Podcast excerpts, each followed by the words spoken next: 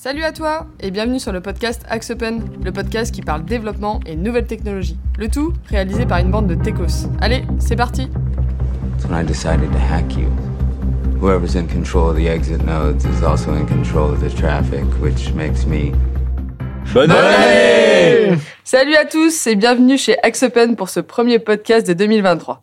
Alors bah, on vous souhaite tout d'abord hein, une super année 2023 à toutes et à tous, en espérant bah, qu'elle soit évidemment pleine de bonheur, que ce soit pro, perso, sans trop de bugs bien sûr, et puis avec euh, bah, plein de projets IT euh, plus cool les uns que les autres. Alors autour de la table, qu'est-ce que vous souhaitez à nos auditeurs?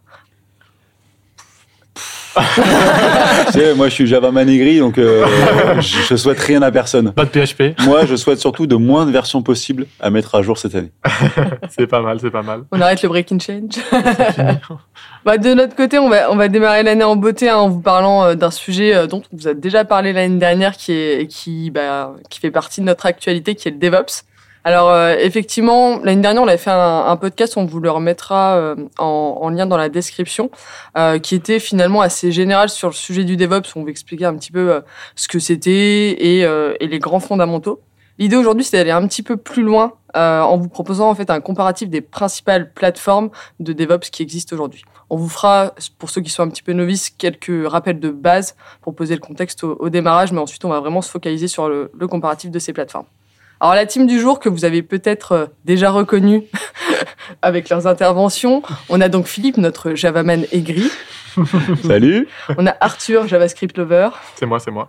on a Nathan, c'est monsieur, monsieur propre du code, Salut. et Théo, notre super euh, reporter IT. Hello Donc on va On va- recommencer. Dans ces présentations, il y en a qui sont quand même plus mis en valeur que d'autres. Ouais, Tout le monde a clairement. en fait. hein. bah non, euh, même Théo, il a pas la meilleure présentation du monde. Bon, bah, ça écoute, va. Le reporter IT, c'est super. Bon, d'accord. Que moi. T'es déjà aigri. Hein. Je suis déjà C'est le premier podcast de l'année, on est déjà foutu. Donc on va démarrer par, euh, par les bases comme d'habitude.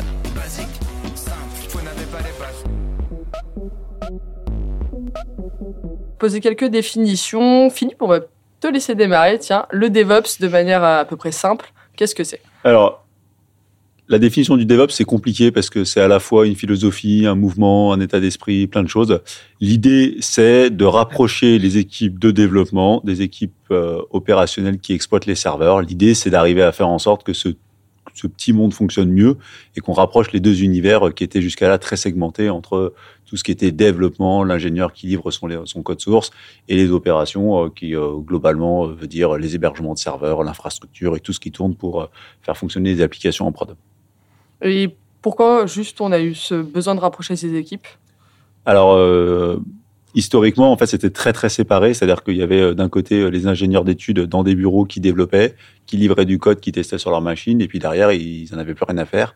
Et c'était pris par euh, les équipes infra, globalement, qui, elles, se débrouillaient pour compiler les applications, les mettre en production, les tester, et puis faire tout ce qui tourne autour de la MCO, c'est-à-dire le maintien en conditions opérationnelles et tout ça.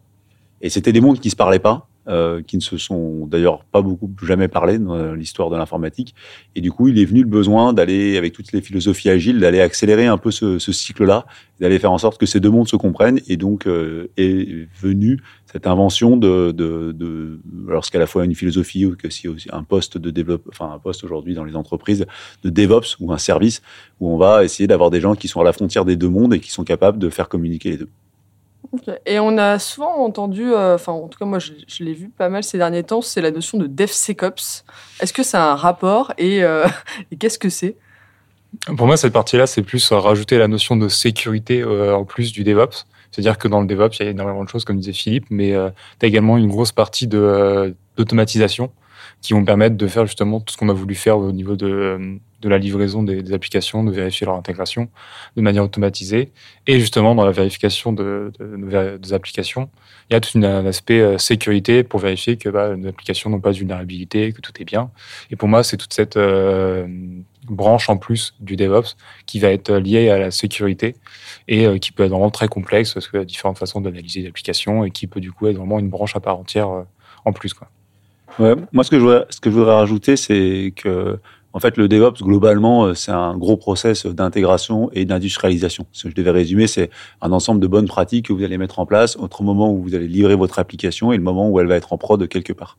Et du coup, de plus en plus dans les entreprises, il se dit, bah, en fait, on a un process de DevOps qui commence à être mis en place, mais on pourrait greffer à ce process de nouvelles fonctionnalités.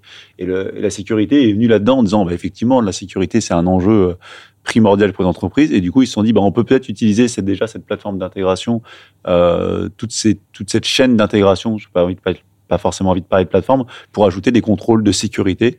Euh, et c'est vraiment ce qu'on va pouvoir ajouter dans le AXO, enfin le je vais dire Axo DevSecOps, c'est, ça s'appelle comme ça chez nous, mais le DevSecOps.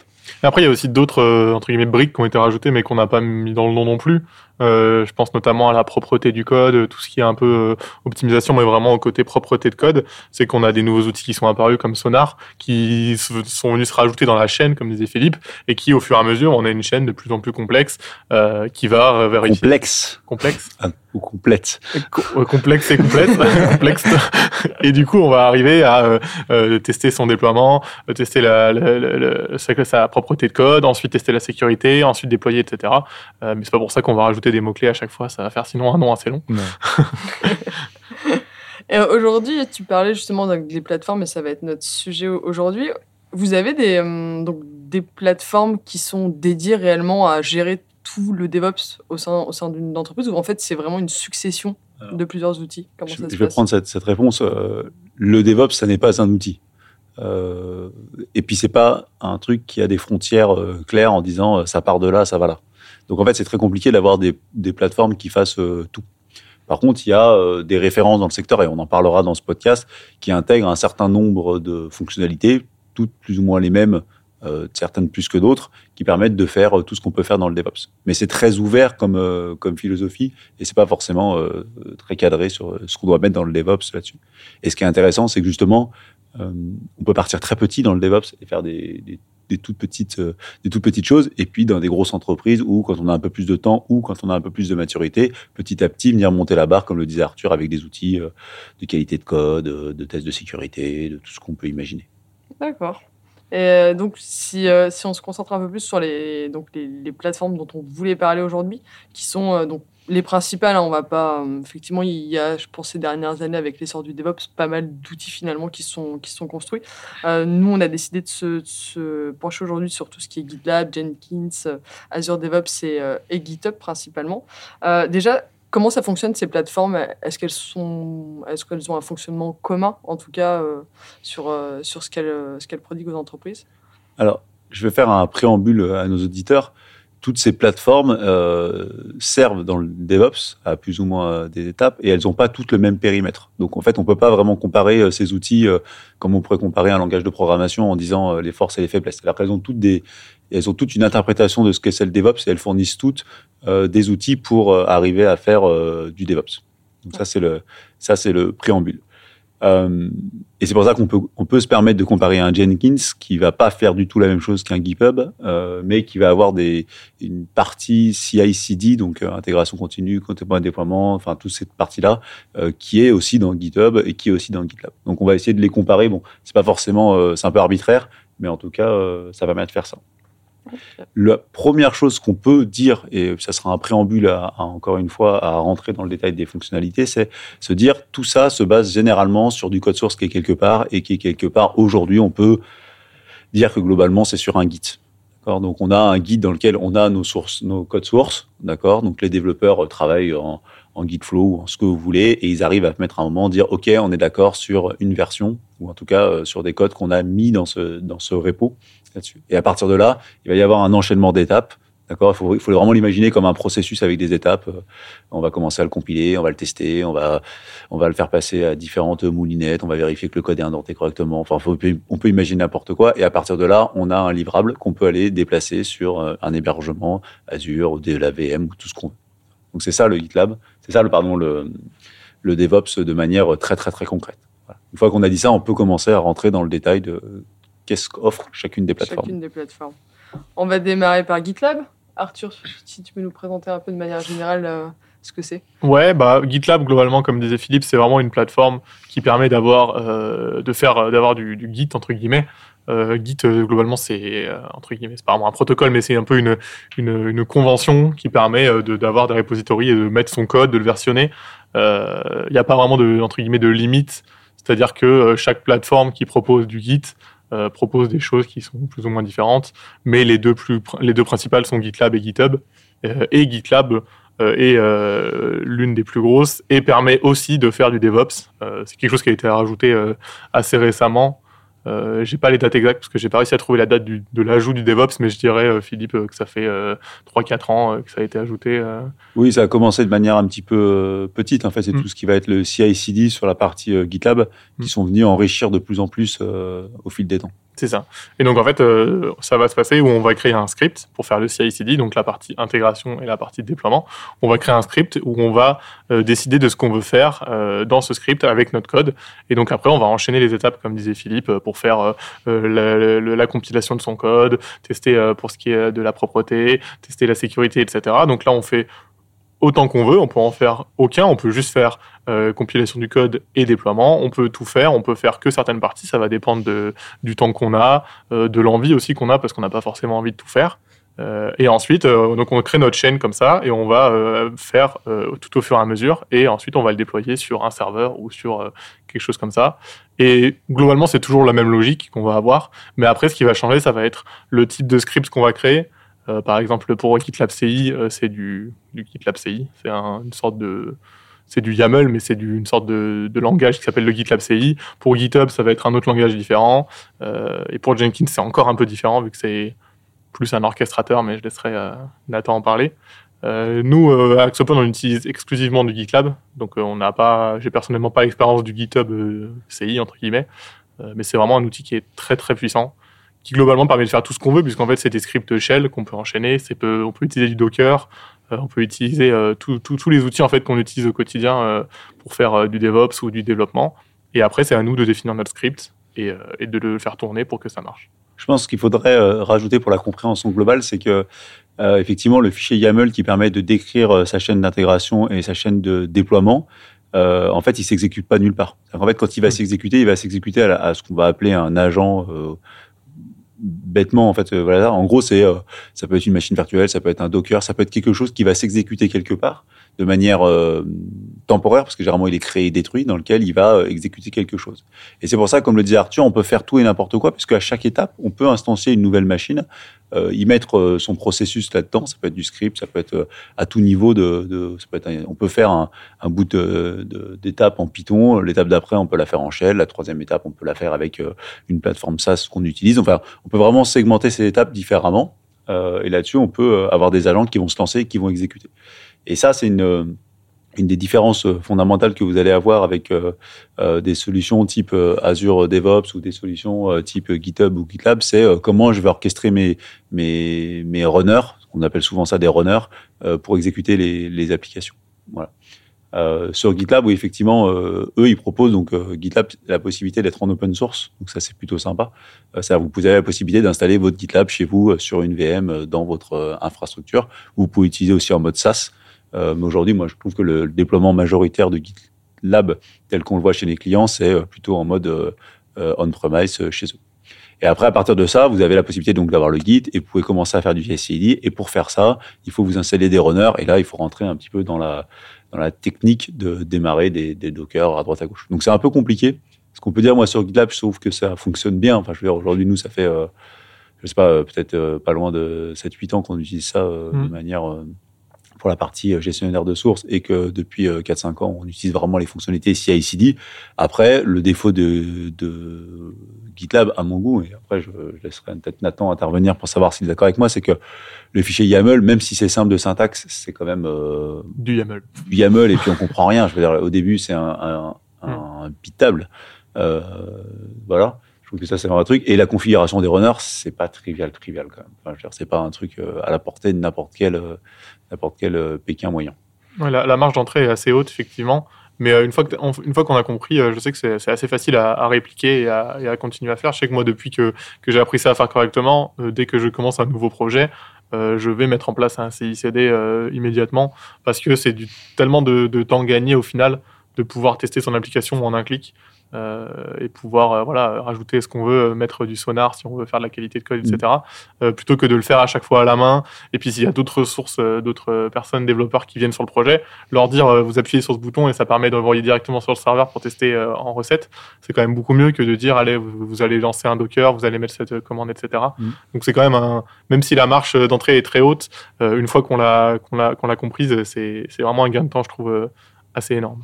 Et puis après, dernier point sur GitLab, euh, en particulier en, en, en hébergé, c'est qu'il y a souvent des failles ou des mises à jour à mettre et que euh, c'est pas toujours hyper, euh, hyper agréable de se taper des mises à jour de, de son GitLab. euh, Surtout que, comme on est beaucoup à l'utiliser, c'est assez long les mises à jour, donc c'est assez, assez pénible. Mais après, sinon, l'outil fonctionne, fonctionne plus bien. Non, rien, je, je rigole parce que tu dis encore le mot pénible. Comme à plein de podcasts. Mais il est aigri. Aigri. Je suis juste, c'est ça que vous comprenez pas. Dur mais juste. Euh, merci du coup pour, pour la présentation un petit peu de GitLab avant qu'on rentre dans le détail. Jenkins, on en a un petit peu parlé, Nathan. Ouais, euh, en fait, euh, euh, la grosse différence, on va dire que Jenkins par rapport aux autres outils, c'est que Jenkins ne permet pas de faire du versionning de code. Là où en fait euh, GitLab, GitHub, on va être une euh, couche de, ré, ré- de, de repo distant de GitHub, euh, de Git pardon. Euh, Jenkins ne permet pas de, de le faire. Enfin, fait beaucoup de fois le, le mot Git Oui. dans tous les sens. Euh, Jenkins ne permet pas de le faire et il va juste permettre de faire des, des pipelines d'intégration et de déploiement avec une gestion des, des différents agents. Donc, le, on va dire, ça peut être une faiblesse de dire qu'il n'y a pas de versionning de code euh, associé. Cependant, ça peut également être un avantage pour des, clients qui vont travailler sur des plateformes diverses, sur du GitLab, du GitHub. Le fait de savoir qu'ils peuvent centraliser tout ce qui va être pipeline d'intégration sur un seul et même outil. Euh, certes, ça va rajouter de la configuration, parce qu'ils vont devoir relier euh, les outils de, de de code avec Jenkins. Mais en fait, ils n'auront qu'un seul endroit pour toute leur pipeline et toute leur gestion d'agents. Ça peut être un avantage. Euh, Jenkins, je crois que c'était créé en vers les années 2011 et c'est un projet open source. Ça, je pense que ça fait partie des, des, forces d'un projet de se dire que tout le monde peut regarder le code et remonter s'il y a des soucis. Euh, cependant, je trouve que la plupart du temps dans les projets communautaires, typiquement sur Jenkins, il y a tout ce qui est ajout de plugin pour euh, telle fonctionnalité. Le problème, c'est que rapidement, bah, chacun gère son plugin dans son coin par rapport à sa version et euh, bah, dès qu'il y a des montées de version, t'es pas sûr que le plugin est compatible, etc. Et ça peut vite être euh, compliqué à gérer et de faire des montées de version et être sûr que l'application marche toujours tant qu'on n'a pas testé. C'est que pour ce qui est de fiabilité, euh, il peut y avoir des soucis. Après, j'en ai jamais rencontré, mais Ah ça ouais. fait partie des risques. À moi, Jenkins, j'ai eu beaucoup de problèmes euh, Mm. de, de stabilité de la plateforme en tant que telle. euh. Bah, du coup, tu Ouais. peux vite être tributaire si tu fais une mise à jour de Jenkins et qu'il y a un plugin qui a été fait par euh, Jean-Michel dans son coin et qui euh, soit il travaille plus, soit il a pas le temps. Et ben en fait, t'es es un peu tributaire en mode ben tant qu'il a pas fait sa mise à jour, euh, je peux pas travailler. Ou alors il faut que toi-même tu te mettes dedans, mais t'as pas Ouais. forcément le temps. Ouais. Donc, moi, Jenkins, dans- j'ai eu beaucoup de problèmes. Euh, après, c'est un des premiers qui est sorti, qui est Oui. bien avant tous les autres. Du coup, il y a beaucoup d'entreprises qui sont parties dessus. Donc, euh, C'est vraiment une usine à gaz, on peut ouais, c'est- tout faire. on peut, euh, on peut c'est tout faire. Euh, le retour que j'ai, c'est qu'on peut tout faire. Ça Mm. vous serait jamais bloqué. Par contre, c'est un faire. peu galère. Quoi. Je vais pas dire que c'est pénible. C'est Parce que voilà, j'essaie d'être positif dans ma manière de communiquer, mais je dirais que c'est un niveau d'entrée assez élevé. Voilà. Encore plus que. Encore plus que Capsule. GitLab Ouais. Oui. Parce que Ah justement, oui, oui. Oui. Bah, les les Ah, outils non. comme euh, GitLab et GitHub, ils utilisent euh, le, le YAML, comme disait Philippe, parce qu'en fait, c'est un- c'est un langage descriptif que euh, beaucoup de gens utilisent dans le DevOps. C'est un peu pas fait, ça fait pas l'unanimité, mais on le retrouve beaucoup. Et euh, Ça fait pas l'unanimité. ouais, il y en a qui aiment pas trop, évidemment. Euh, mais justement, pour euh, du euh, Jenkins, c'est euh, du Groovy, et qui, lui, s'apparente plus à un langage de programmation. Mm. Ce qui fait que, enfin, c'est un- un- entre guillemets, on va dire un langage de programmation, mais ça offre plus de possibilités au niveau de euh, la, la création de la pipeline. Euh, comment expliquer ça alors? Là où sur du YAML, on va juste décrire ce qu'on souhaite, sur du Groovy, on va pouvoir le faire de manière un peu plus dynamique. Et euh, ça peut être également un avantage de, de passer par du Jenkins. Du côté d'Azure DevOps, ça se passe comment par rapport à, à cette Alors, euh, du côté d'Azure DevOps, c'est un peu différent parce que, ils, enfin, alors, ils- pour ceux qui étaient les anciens, ils avaient euh, Team Foundation, euh, qui était euh, Foundation, qui était leur produit historique, de- qui permettait de faire l'intégration de, de code source. Ils ont tout refondu avec Azure DevOps, Azure DevOps, et ils ont racheté en plus GitHub au milieu du chemin.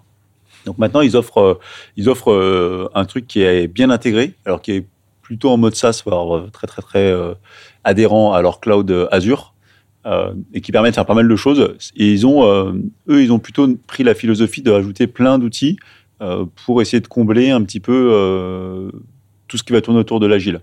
Donc dans leur Azure DevOps, ils vont rajouter des, des Kanban, ils vont rajouter des gestionnaires de tickets, ils vont rajouter tout un tas de trucs qui sont pas spécifiquement du DevOps pur et dur tel que un ingénieur informaticien pourrait le conceptualiser, mais qui peut séduire assez facilement des équipes de développement qui ont rien et qui veulent euh, d'un seul coup se retrouver avec un petit peu de gestion de projet, qui vont se retrouver automatiquement avec un, un petit peu de pipeline, un gestionnaire de sources et tout un tas de fonctionnalités qui tournent autour. Donc, euh, donc c'est pas mal. Et en plus, depuis qu'ils ont racheté euh, GitHub, on va pas se tromper avec tous ces gits, depuis qu'ils ont racheté GitHub, euh, ils l'ont fortement intégré. Et du coup, comme il y avait une très grosse communauté de gens qui travaillaient sur GitHub, bah, c'est un peu le, le choix évident et facile pour des gens qui sont euh, sur GitHub. Je pense aussi, euh, je, tu me diras si c'est vrai, mais je pense que du coup, tu as aussi une, une intégration plus facile des services d'Azure Bah, euh, avec Azure Mm. DevOps euh, qui Bah. permet d'éviter de faire. Ouais, alors oui, sur Oui. le principe, oui. Sur le principe. Et en fait, comme leur produit est un peu moins mature que les Ouais. autres produits, je suis pas sûr que le gain soit si substantiel que ça. Néanmoins, c'est sûr que c'est bien intégré. Tu as la même gestion de droit, tu une seule facturation pour tout le ouais, monde. c'est l'offre packagée et ça, ils sont forts. Ils ont toujours Mm. été forts, Microsoft, pour faire ça. Mais du coup, tu penses qu'ils vont essayer d'absorber GitHub et de faire que un Azure DevOps ou ils vont essayer de faire de Parce que continuer pour à... l'instant, il y a les deux qui. Du coup, ils ont un peu, euh, les, ils ont un peu deux services qui font la même chose.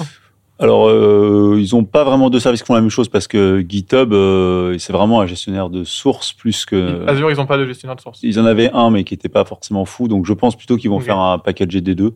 Sachant que la communauté est très sensible sur GitHub, donc ils vont faire gaffe, je pense, à pas, à pas trop les froisser.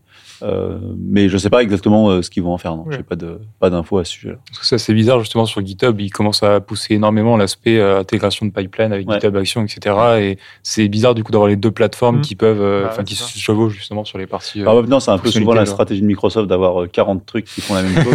et à la fin, ils prennent le meilleur de, de celui qui a C'est un marché. battle quoi. royale de la, Ouais, de la solution. Il en restera qu'un. Bah, ne serait-ce que pour héberger une application sur Azure, tu as 42 manières de faire. oui, c'est Ouais. vrai. Donc, euh, Si, euh, si on, on démarre un petit peu, donc on en a déjà un petit peu parlé des, des faiblesses et des avantages un petit peu des uns on des n'a pas autres. parlé de GitHub. mais, euh, Si bah, si- bah, tu viens d'en parler un petit peu, mais je sais pas si tu as des choses à rajouter. Ouais, sur, moi j'ai plein de euh, choses à rajouter sur rajoute. GitHub. bah, GitHub, c'est quand même l'un des plus gros gestionnaires de sources de la planète. Hein, en termes C'est de... le premier, enfin, Alors c'est toujours dur à dire parce que c'est le pro- c'est sûrement le premier en public. en termes de communauté, euh, par ouais. contre, euh, comme on ne sait pas, c'est les codes sources qui sont dans les boîtes privées par définition. Euh, voilà. Mais euh, en tout cas, c'est un énorme, euh, c'est un énorme. Et puis il y a des, je sais pas, des dizaines de milliers de projets open source dessus et des très gros projets open source. Alors eux, euh, historiquement, c'est les meilleurs pour tout ce qui était animation d'une communauté autour d'un projet. C'est-à-dire qu'ils étaient très très forts dans l'éticketing, euh, le- la planification, tous ces trucs-là autour du, code source. C'était vraiment les, les meilleurs. C'est eux qui ont inventé ce concept d'applicatif qui tourne autour de Git de là-dessus. Par contre, ils sont partis beaucoup plus en retard sur la partie CI/CD. Ils sont partis beaucoup plus en retard et maintenant ils rattrapent le retard avec euh, des solutions euh, assez intéressantes. Mais ils sont quand même, à, à- à mon sens, et là euh, je parle, je parle vraiment pour moi, ils sont en retard par rapport à ce que peuvent faire les autres. On parle d'une date de création de 2018, voire 2019 pour le lancement de GitHub Action, qui est un petit peu tard par rapport aux même un autres, peu tard euh, par rapport aux autres. Alors autres après, concurrents. euh, quoi. voilà, ils vont rattraper le retard, mais ils sont un peu tard. Après, c'est surtout une, une approche un peu différente de la problématique. Je sais que sur du GitHub Action, c'est beaucoup plus communautaire. En fait, on importe très facilement le script que quelqu'un a déposé sur un marketplace, etc. Et il se fait qu'on peut euh, fa- vraiment très facilement faire une pipeline compliquée sans avoir aucune idée de ce qui se passe.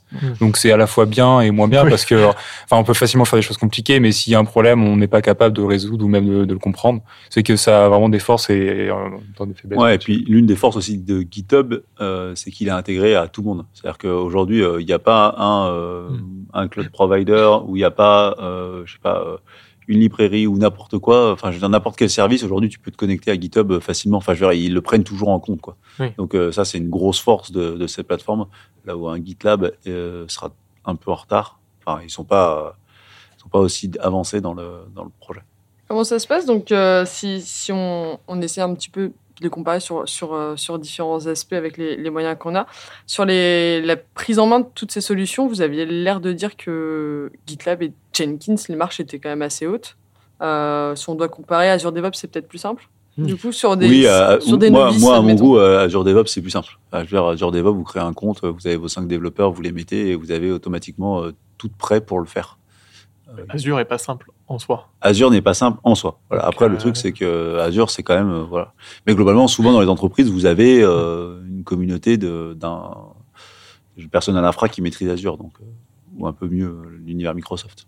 Donc ça passe. Et Jenkins, c'est le plus dur, selon vous? Je pense qu'en fait, sur toutes les solutions, genre GitHub et GitLab, on a quand même euh, des, des agents que eux proposent à leur charge et qu'on peut avoir gratuit à certains temps. Ce qui fait que quand on fait nos tests, on découvre, c'est beaucoup plus simple. Alors vraiment, Jenkins, le premier point qu'on a, c'est bah, déployer un nouvel agent. Installer Jenkins. Ouais. Installer Jenkins, les agents, tout ça. Et c'est, je pense que euh, rien que cette partie-là, sans même parler de CI/CD, c'est déjà une marche liée à l'infrastructure qui peut être plus complexe que juste faire une pipeline d'intégration. Et puis, comme disait Nathan, t'as pas le, la partie euh, euh, sourcing de code, donc il va falloir que tu aies en plus un GitLab ou un GitHub, donc euh, tu vas devoir avoir deux outils à apprendre. Euh, et en plus, il va falloir que tu réussisses à brancher ton GitLab ou ton GitHub sur ton Jenkins, l'utiliser, etc. Donc oui, on est vraiment sur quelque chose qui n'est pas du tout, entre guillemets, débutant friendly. Ça va être quelque chose qu'on va utiliser si on a une boîte qui utilise par exemple GitHub et GitLab en même temps. Ça va être intéressant parce Mhm. qu'on va pouvoir faire des pipelines qui vont pouvoir regrouper ces deux mondes et où on aura un seul, euh, entre guillemets, euh, un seul langage de pipeline à apprendre. Tandis que sinon, il va falloir qu'on fasse des scripts pour GitHub et pour GitLab. Donc euh, c'est vraiment quelque chose qui est utile si on a euh, une grosse entreprise euh, à mon goût. Je pense que ça permet aussi surtout d'avoir un gros découplage entre vraiment le versionning du code et Mm. l'aspect euh, pipeline. Fait que si on a des équipes vraiment dédiées qui veulent pouvoir manager le truc à 100%, bah, ils ont leur outil à eux pour gérer leurs choses. Ouais, ils sont contents. Parler des pipelines, euh, c'est plus simple chez qui Ou en tout cas, ou même en termes de possibilités, ils offrent un petit peu près. euh, sur les possibilités stricto sensus, c'est les mêmes. C'est des étapes séparées. Vous pouvez tout lancer votre Docker et faire ce que vous voulez dans votre Docker. Donc, euh, sur le- la possibilité, c'est même. Après, sur euh, la simplicité d'usage, si c'est ça le sujet, moi, je trouve que le, même si j'aime pas le YAML de Jenkins, de, le YAML de GitLab, c'est à mon avis le plus simple à utiliser. Hmm. Parce que même un clampin moyen, il arrive à compiler son code en YAML. euh, Enfin, euh, pas avec YAML, mais je veux dire, il arrive à décrire une phase de compilation sur. euh, Puis sur maintenant, il y a GitLab, c'est un- simple. ils ont un éditeur intégré euh, dans GitLab qui fait, euh, qui fait directement, qui permet directement de faire un peu de- d'autocomplétion, de te dire directement sans lancer ta pipeline où sont les erreurs de syntaxe au moins. Tu as aussi des exemples qui sont fournis, etc. Tandis que Jenkins, tu fais ton Groovy. Et en fait, Groovy, le problème, c'est que c'est un langage interprété. Enfin, non, c'est un langage compilé, justement. Et du coup, bah, tant que t'as pas lancé, t'as pas testé. Et donc, on est vraiment sur un, moment où tu vas devoir lancer ton truc, voir que tu as un problème parce que ta variable, elle, tu l'as mal écrite, relancer ton truc, voir que tu as un problème parce que ça. Et ça peut vite devenir très, très embêtant, surtout quand tu as des pipelines très longues et qu'en fait, tu te rends compte que c'est la dernière étape qui coince et que tu vas devoir refaire toutes les étapes d'avant à chaque fois. Et on est sur quelque chose qui peut être euh, très fastidieux sur des, des longues euh, pipelines. Euh, tandis que euh, c'est toujours fastidieux, mais euh, disons que GitLab essaye d'améliorer ça avec un éditeur euh, un peu plus poussé qu'un éditeur de texte pour euh, Jenkins. ouais, J'allais dire sur les tests de, de pipeline. euh, C'est l'enfer. C'est pas très souvent rigolo. C'est pas très drôle parce qu'en plus, tu es obligé du coup de lancer chaque runner. Donc à chaque fois, ça va te recréer un serveur, retélécharger les dépendances, faire ton test, cracher. Donc tu vas devoir changer ton code, relancer un serveur, relancer les dépendances. Et en fait, c'est quelque chose qui est très gourmand, que ce soit en énergie ou en, en temps aussi, parce qu'il faut tout relancer à chaque fois. Et donc, on, oui, on est sur. euh, si on maîtrise pas ce qu'on fait, on peut être sur beaucoup de pertes de temps et des Ouais, journées à. Enfin, ce qu'il faut dire à nos auditeurs, c'est que euh, une pipeline simple, euh, ça va s'exécuter allez, 5-10 minutes. Hmm. Je, je suis un mec sympa. Oui. Et une pipeline compliquée avec toute une chaîne de tests, de sonar, de, sécurité et tout, on est plutôt sur les quarts d'heure. Quoi. Donc ça veut dire que quand tu fails euh, ta pipeline 13 à 14 minutes, t'as juste un peu envie de te flinguer. Quoi. Mais, euh, ça, c'est les gens du, dev, euh, du DevOps qui aiment ça. Quoi. Bah voilà. Je pense ça toute la journée. C'est ça. Et il y a une, une des plateformes dont on a cité qui le gère mieux que. Non, parce que c'est par conception, c'est comme ça. Hmm. Donc euh, c'est par conception pénible.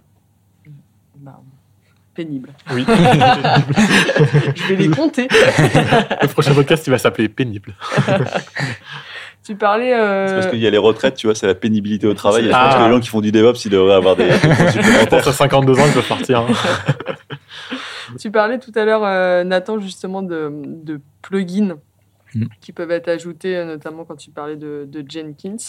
Euh, Est-ce que toutes les plateformes, elles, euh, comment elles offrent la, la possibilité d'avoir des services, des plugins supplémentaires? Et, euh, et si oui, bah, dans quelle mesure? Et est-ce qu'il y en a une qui le, qui le fait mieux que les autres? En fait, ça va beaucoup dépendre du, du scope. Euh, concrètement, sur un Jenkins, en fait, leur cœur de métier, c'est les pipelines d'intégration. C'est que tous les plugins, ça va être lié euh, aux pipelines d'intégration, enfin d'intégration et de déploiement. Euh, pour tout ce qui va être GitLab et GitHub, en fait, vu que l'outil est beaucoup plus large avec du versionning de code, de- des gestions plus, euh, enfin des, De tickets. de, de tickets, etc. Euh, quand on, il n'y a pas vraiment la notion de plugin sur ces plateformes, mais sur, euh, il y aura plus une notion de euh, comment dire, communautaire. Pour tout ce qui va être pipeline d'intégration, ben, on va pouvoir récupérer très facilement les scripts de quelqu'un d'autre et les intégrer sans avoir besoin de les réécrire.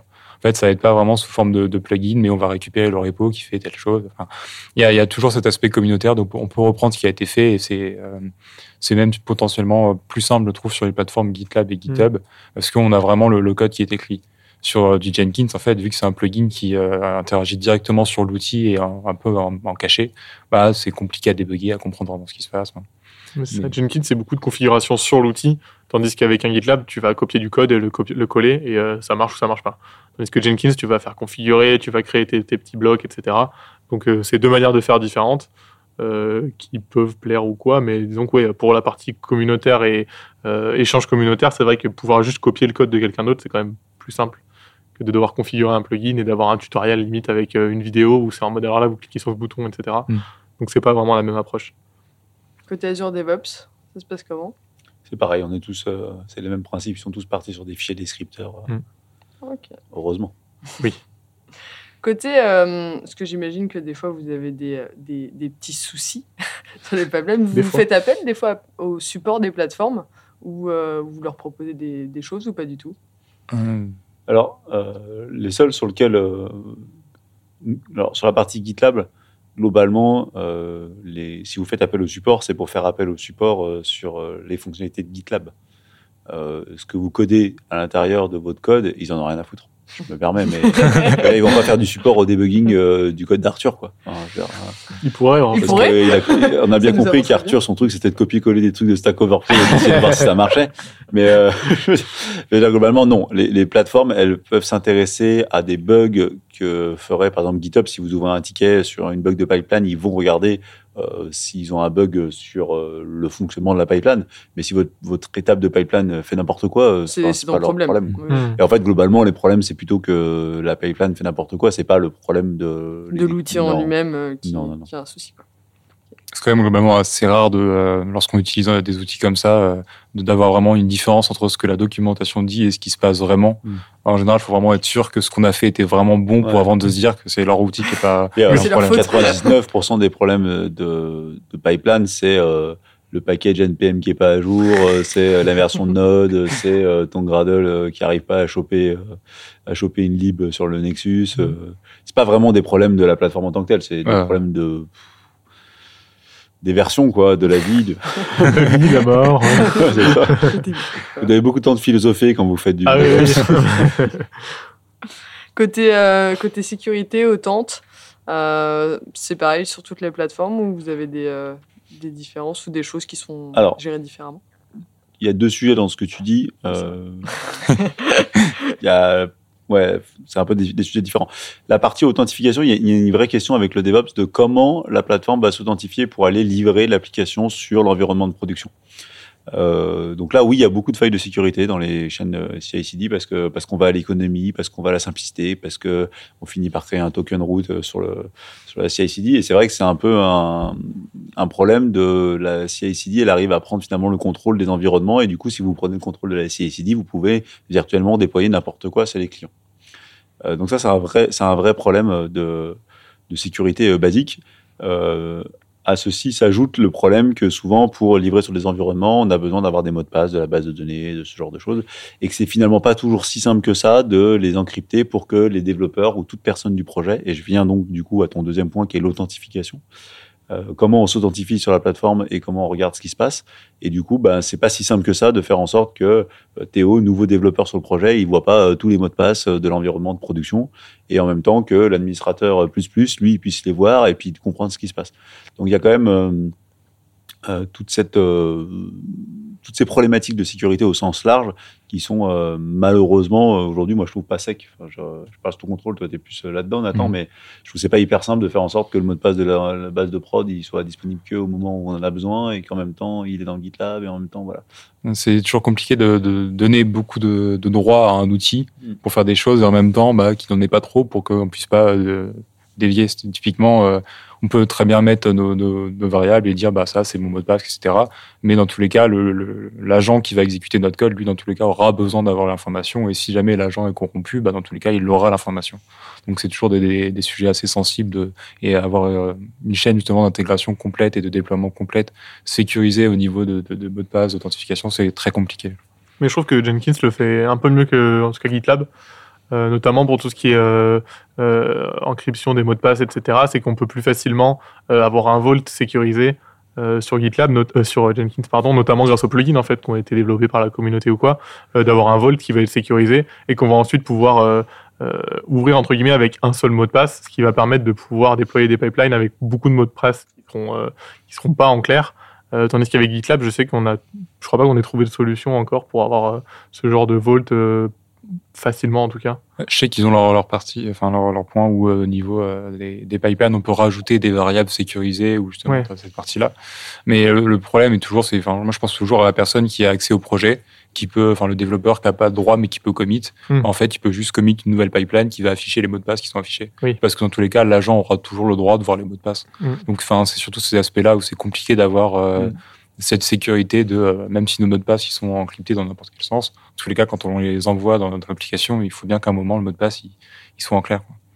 C'est réduire au maximum ce moment où on aura un mot de passe qui sera visible par tous. Dernier sujet. Les tarifs. Ça coûte combien euh, sur un même, si, si on se place sur un même projet? Très philosophique euh, question. euh. J'a- J'adore parler de points. Alors, euh, les tarifs, c'est un, vrai sujet parce que globalement, vous avez deux styles de tarification sur tous ces outils. Il y a euh, la tarification pour l'usage de l'outil, et là, globalement, vous êtes sur euh, des licences au nombre d'utilisateurs. C'est vous faites un GitLab, un GitHub, un Azure DevOps, vous allez payer la licence 10, 15, 50, euh, 100 dollars par user. Donc sur des petites équipes de dev de 3-4 personnes, finalement, c'est pas vraiment un problème parce qu'on se dit, bon, bah, 100 balles par mois, euh, qu'est-ce que c'est? Par contre, dès que vous avez des équipes qui sont à 50, 100, 1000 personnes, pff, vous commencez à avoir des problèmes euh, de tarification, ne serait-ce que pour tout ce qui est fonctionnalité d'accès à la plateforme de gestionnaire de sources, les tickets, euh, tout ce qui tourne ça. Pour ce qui est du, du CI/CD, globalement, ils ont tous une tarification qui est à la minute, c'est-à-dire euh, plus ou moins la minute, c'est-à-dire du temps que votre plateforme va consommer en tant que de ressources compute. C'est un peu ça, le, globalement, le, la métrique. Et là, ça peut devenir euh, très compliqué et très cher très vite parce que euh, on a tendance à vouloir exécuter, euh, quand on a une pipeline qui fonctionne, on aura envie de l'exécuter 10, 15 fois, 50 fois par jour pour tester la qualité de son code, faire des petites livraisons tranquilles. Dès qu'on fait un petit push ou un commit, bam, on balance la pipeline. On fait un petit merge, bam, on balance la pipeline. Et, et du coup, ça peut devenir très vite très cher. Donc, deux choses l'une. Euh, soit vous essayez de gérer vos propres runners et agents locaux, ce que vous pouvez normalement faire à peu près avec toutes les plateformes, ce qui vous limite euh, le coût. Soit vous voulez vraiment utiliser ces plateformes et il faut être un peu euh, utilisé avec parcimonie et pas tout le temps parce que ça coûte, euh, ça coûte vite très cher. En fait, on se rend pas compte quand on met en place son projet, mais euh, quand vous avez 10 développeurs qui balancent des merge requests tout le temps et que vous exécutez votre pipeline chaque merge request, bah, vous avez vite euh, 10, 15 minutes, euh, x 4, x 10, x 20, x 50 dans une journée et ça peut vite compter des centaines de dollars. Et toutes ces plateformes, elles sont un peu préégales en termes de tarification. On est sur Ouais, les ils sont toujours à peu près alignés. dans euh, les mêmes, euh, ouais. dans les mêmes eaux, quoi.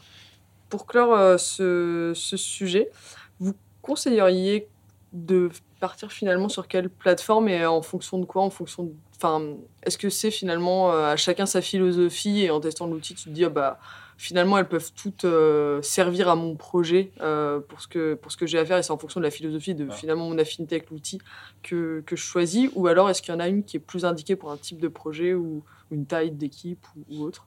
Alors, euh, j'ai l'impression que personne ne veut répondre à part moi. Clairement, moi, je pense que ça dépend de la typologie de votre entreprise. Si vous êtes une boîte dont le code euh, est important et vous avez besoin de maîtriser les choses et vous n'avez pas envie que votre code se balade à droite à gauche et vous voulez euh, manager vos équipes de développement et compagnie, je pense que GitLab en mode euh, je l'ai mis chez moi, c'est la meilleure solution. Parce que vous pourrez tout faire, vous avez la maîtrise dessus, vous savez que vous allez payer un petit peu en termes de temps pour mettre à jour le GitLab et le faire fonctionner, mais vous aurez la main dessus. Si vous êtes une petite boîte de 4-5 gars euh, qui connaissaient pas bien l'univers de, ces univers-là, pense que des solutions euh, d'Azure sont les mieux ou des solutions type euh, GitLab, GitHub, pardon, où là, euh, en fait, ils vont vous pré- pré-mâcher le travail. Si vous avez des grosses équipes, des très grosses équipes de développement sur des plein de sites répartis, ce genre de choses, avec des problématiques très complexes de sécurité et tout ça, les solutions type Jenkins, ça fonctionne bien parce que globalement, vous allez avoir du code qui est hébergé une fois chez la SS2I du coin, une fois en local, une fois chez chez euh, chez euh, n'importe où. Donc du coup, là, avoir des trucs qui soient multiplateformes, c'est plus pratique à utiliser sachant qu'il faut déjà avoir une DSI mature parce que monter un Jenkins, comme on vous l'a, je pense, dit, c'est pas pénible. Euh, c'est pas simple. C'est pas simple. Voilà. Donc euh, voilà. Donc je pense que voilà, c'est ça un peu le truc. C'est si globalement, si vous êtes euh, un peu mature, un peu grand, euh, mettez-vous un GitLab. Si vous êtes très très gros et que vous voulez faire des milliards de choses, bah un Jenkins, ça se comprend. Si vous êtes petit et que vous n'avez pas l'intention de devenir une grosse usine de développement, bah, allez retournez-vous plutôt vers un GitHub ou allez, tout ce qui tourne autour, tout ce qui tourne autour d'Azure DevOps. Bah, merci en tout cas pour les, vos éclairages sur, euh, sur ce sujet qui n'est pas, pas des, des, plus simples. Non, c'est clairement pas un sujet simple. En plus, euh, là, on n'est pas rentré dans le détail de ce que c'est que chacune des étapes, euh, qu'est-ce qu'on peut mettre dedans, mais c'est vrai que c'est déjà tellement compliqué de, de comprendre le sujet. Et puis entre Git, GitHub, GitLab, ce sont trois choses différentes, alors qu'on dirait que c'est pas ouais. pareil. en même temps, pourquoi avoir fait des, des mots si proches quoi? Oui. Tiens, Arthur, tu vas nous présenter ton petit coup de cœur du jour. Coup de cœur. Mmh. Bon, du jour peut-être pas, de, de l'année. De l'année, de l'année, hein, attention. Hein. Depuis euh, 9 jours. Non, euh, ouais, bah, en fait, euh, on a voulu utiliser euh, tout ce qui était App Insight, donc Azure App Insight, qui est une, une solution de monitoring entre guillemets d'application sur Azure, mais sans utiliser Azure parce qu'on avait des problématiques où on ne pouvait pas se mettre sur le cloud. Et du coup, euh, je me suis un peu renseigné sur ce qui était utilisé. Et en fait, il se trouve que Azure utilise OpenTelemetry, euh, qui est une qui est une sorte de de, de, de rassemblement. un standard. C'était un standard, voilà, un rassemblement de librairies de SDK pour faire de la télémétrie, donc du monitoring et de l'observabilité. Et qu'ensuite, eux, ils ont leur dashboard qui s'appelle App Insight. Et du coup, je me suis dit, est-ce que je peux utiliser OpenTelemetry sans App Insight Et en fait, tout à fait, ils pouvaient, avec n'importe quelle application, euh, dans, notre cas, c'était du Java, euh, tout simplement rajouter un, jar à votre Java de base. Et vous avez euh, globalement tout App Insight qui est branché à votre Java et qui permet de faire tout le monitoring et l'observabilité sur un Java custom. Et après, vous avez juste à télécharger ou à installer un dashboard custom ou à le faire vous-même, mais je vous le conseille pas. Euh, et donc j'ai utilisé Signos. Je sais pas si vous connaissez. C'est un dashboard euh, un peu comme App Insight euh, open source qui permet du coup de faire de la visualisation de données d'observabilité. La base de données, c'était quoi du coup? Bah, La base de données, en fait, ça, ça sauvegarde. Alors je sais pas exactement ce que j'ai tout installé en Docker. Merci Docker. Euh, mais en gros, euh, globalement, c'est très simple d'utiliser. Vous avez un Docker Compose, vous faites Docker Compose Up et vous avez tout qui est installé. Et en fait, ce qui est ultra simple à utiliser, c'est que votre OpenTelemetry, vous le mettez euh, en option dans votre Java quand vous lancez votre Java jar, et en fait, tout est fait automatiquement. Vous mettez juste l'URL de votre Signos, et en fait, il va automatiquement envoyer les, les données à votre Signos, donc à votre dashboard, et euh, vous avez c'est très bien parce que j'ai rien configuré et j'ai toutes les requêtes SQL qui passent, le temps qu'elles mettent, euh, les Q99 et les Q0. J'ai vraiment un milliard de données, j'ai tous les logs, toutes les erreurs qui passent, sachant que j'ai même pas touché au code. Hein. J'ai vraiment juste bah, mis en option. Et vraiment, c'est fantastique. Et en plus, vous pouvez du coup le lancer en local sans avoir euh, Azure App Insight. Euh, après, il y a beaucoup de configurations à faire, parce que comme je dis, tout est open source. Euh, on peut faire globalement tout ce qu'on veut. On peut voir, vu qu'on on installe l'agent directement sur la machine, on peut même avoir tout ce qui est processeur, mémoire, etc. La, la, la, tout et n'importe quoi. Mais ce qui est vraiment très bien, c'est que c'est installé euh, vraiment, c'est out of the box, tu le sors, tu l'installes, tu mets le lien, tu, en plus avec Docker maintenant, tu n'as même pas besoin d'installer quelque chose, tu lances deux lignes de commande et tu as tout qui est lié, tu as même un petit schéma qui montre un peu ton SI, euh, tous les flux qui sont faits entre eux et tout. Et c'est vraiment très très bien. Donc euh, si vous voulez faire de l'observabilité hors cloud, euh, voilà, je vous conseille OpenTelemetry avec Signos ou un autre dashboard, mais celui-là est très cool hein, et très très bien documenté. Voilà pour moi. Merci Arthur pour ce premier coup de avec plaisir. ensuite, on va passer au premier coup de gueule. Coup de gueule. Allez, Philippe, as-tu quelque chose de pénible à nous raconter Ouais, moi déjà, mais Philippe, ouais, j'ai même pas de mais oui, c'est vraiment un a truc pénible parce que j'ai encore vécu une mauvaise expérience en ce début d'année. Je dis ça, c'est pas Ah. possible. C'est pas NPM, Philippe. Quoi? C'est pas NPM Non, encore. non, non, non, moi, j'ai arrêté cette technologie qui n'en est pas une. Euh, non, moi, mon, mon coup de gueule, c'est, euh, je vais pourtant un coup de gueule général contre toutes les, tous les éditeurs euh, Ah SaaS. Parce que j'en ai marre, et Azure et les cloud providers, j'en ai marre de ces, des- ces estimatifs de prix Ah. qui sont absolument infaisables. J'étais encore avec euh, nos amis de, euh, justement, d'une plateforme euh, d'observabilité. Et en fait, il demande au client de remplir des estimatifs d'informations pour avoir des prix. Donc le client, il en sait rien, il finit par le retourner vers sa boîte de service et il nous demande d'estimer euh, de nombre de gigas, de logs euh, par mois, euh, par euh, requêtes, unité, par de, par de requêtes par seconde et tout. Et franchement, on n'en sait rien. on n'en sait rien. Et du coup, à chaque fois, on, on passe tous pour des branquignoles parce qu'on essaye d'estimer un prix et on se plante à, à- avec un rapport de sang, quoi. Parce qu'en fait, on n'en sait rien. Euh, et du coup, je pense que c'est volontaire qu'ils fassent ces trucs-là Ouais. et c'est vraiment insupportable d'être Pour que pris en otage pour, que ça soit flou et de, et de finalement, mais tous, hein, les Azure, les, tous les, tous, tous ces logiciels, en gros, ils veulent rincer le client, mais ils veulent pas dire, et du coup, ils font des formulaires de prix euh, où c'est 10 balles plus euh, 0,5 centimes du gigaoctet entrant, en sortant, en plus euh, deux, deux. Franchement, tu comprends rien. Non, mais c'est vrai. Ouais. Et du coup, ça rend fou, ça rend fou de, d'avoir des fonctionnalités euh, comme ça. Puis en plus, en général, tu as genre le premier giga offert. Du coup, quand, tu- quand toi tu fais tes tests en recette, tu, tu payes rien. Ouais. Et puis tu mets en prod et tu payes 200 balles et t'es en mode Ah, mais c'est si cher que ça. Ouais, c'est ça. Et en fait, tu l'as pas su parce que. Puis du coup, t'as pas su et puis t'as jamais réussi à estimer. Donc moi, je trouve que c'est c'est la limite de la pratique euh, commerciale trompeuse Mm. et que ça devrait être recadré euh, Ah, sévèrement pas par la loi tout, hein. parce que on n'est plus dans, dans la logique de- d'être clair sur le sur ce que va payer le client. Voilà. Mon petit coup de euh, gueule. C'est vrai que c'est pénible. C'est pénible. Non, mais on est d'accord. On est d'accord. C'est pénible. Ouais, ouais, c'est Non. pénible. Pénibilité partagée. Le dis pas trop, Arthur, après on va dire Pardon, que tu es pardon, on va aigri, dire que je suis aigri. Euh, bah, merci en tout cas, euh, Philippe, pour ce premier coup de gueule. Ça, ça fait plaisir. En fait, c'est moi ça qui met vais faire la, rubri- la rubrique euh, Toute l'année, je crois. toute l'année. On va passer à notre euh, dernière euh, partie, l'actu des techos.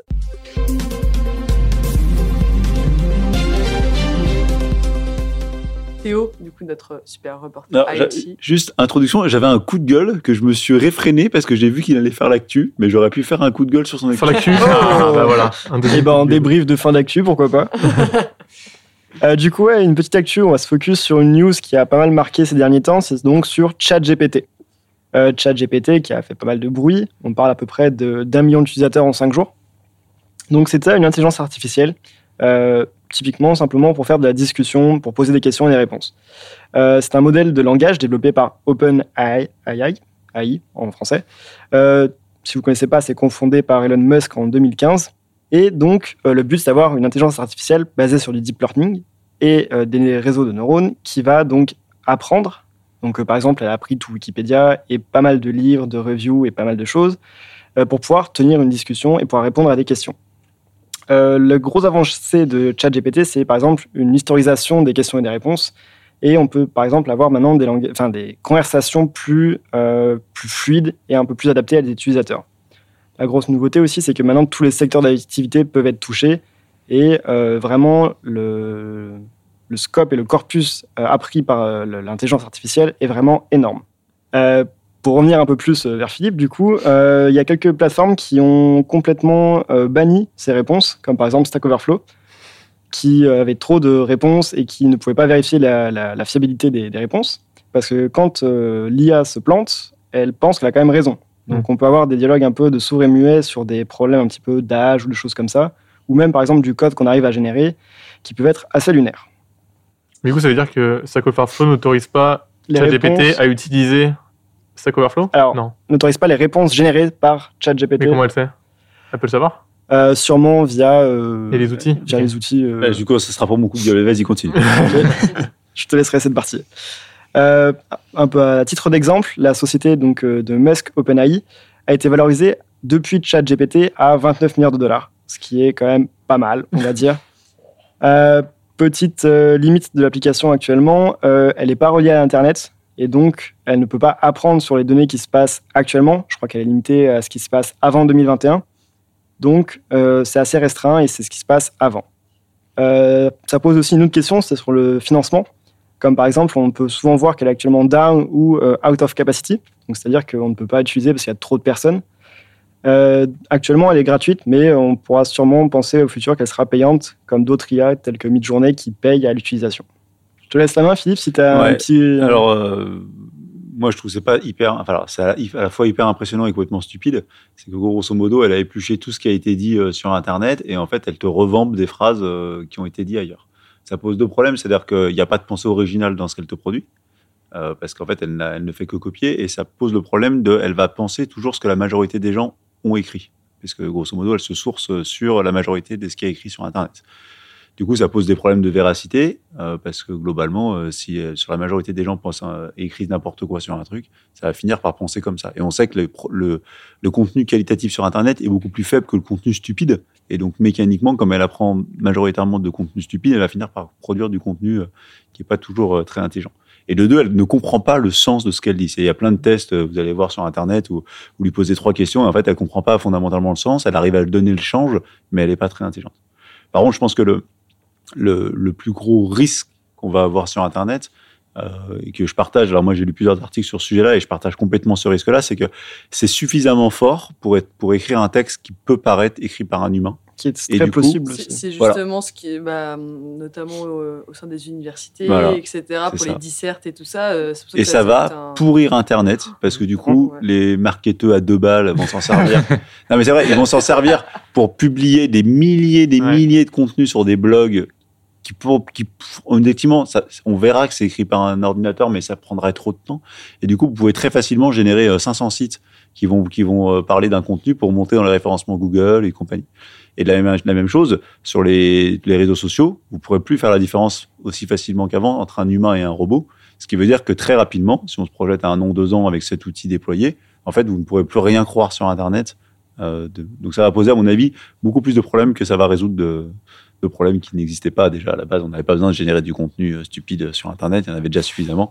Mais en tout cas, voilà. Je sais qu'il y, a des- il y a des outils qui ont été créés pour essayer de trouver si un texte avait été généré par l'IA. Sauf qu'ils ont inventé d'autres outils pour reformuler les textes qui ont été générés par l'IA, ce qui fait qu'en fait c'est la chasse aux outils pour trouver qui Oui, est mais qui. en fait, tu peux pas. Mais tu et du coup, tu vas pouvoir Tu peux changer un mot, euh, tu peux juste Notre prendre le le Elon Musk euh, qui se bat contre les bots sur Twitter, euh, franchement, ça sera impossible. C'est vrai que c'est un peu le serpent qui se mord la queue parce Ouais, qu'il ils vont générer bots, des centaines de milliers et sur les articles et sur les c'est pareil n'importe quoi n'importe qui euh, Mm. est capable d'écrire avec ça n'importe quoi. Et du coup c'est moi je trouve ça très inquiétant sur euh, comme on avait déjà des commentaires qui étaient faux on avait déjà des reviews qui étaient fausses là on va avoir des- une, une myriade de contenus pardon faux. Euh, et ça je pense que ça risque d'être vraiment négatif sur la qualité de contenu sur internet. Et en plus il y a un effet très feedback book c'est à dire que comme il se nourrit de contenu d'Internet et comme le contenu d'Internet va être géré- généré de plus en plus par des bots, il va se, il va se nourrir par du contenu qu'il aura généré lui-même. Après, pour l'instant, ouais. il D'autres se, nourrit plus. Ouais. Pour Oui, il est mais très 2009, mais rapidement, oui, oui. oui, Très rapidement, on va être dans une bout de, Mm. de rétroaction où ils vont générer du contenu pour du contenu. Mais vous pensez que c'est. euh, parce que là, on a beaucoup parlé d'idées ces, ces deux dernières semaines, notamment, même si ça, ça fait un petit peu plus de temps qui. qui- enfin, beaucoup plus de temps même qui, qui bossent dessus. Il y avait déjà des versions, etc.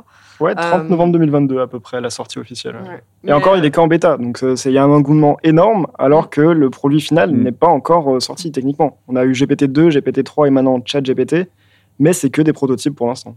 Mais est-ce que vous pensez que c'est quelque chose qui va être durable ou c'est juste là on en fait euh, parce que ah, voilà, le je, pense du que, je pense que pour le coup, euh, c'est une mauvaise évolution, mais qui va malheureusement être durable. C'est-à-dire Mm. qu'on va se servir de ça pour tout et rien. J'ai déjà vu des gens qui voulaient générer leur PowerPoint avec. Mhm. euh, tout ça. Et, et ça va, ça va marcher. C'est comme euh, tous ces trucs d'IA. Ça va faire l'illusion et ça va générer du contenu de basse qualité, euh, comme si on en manquait.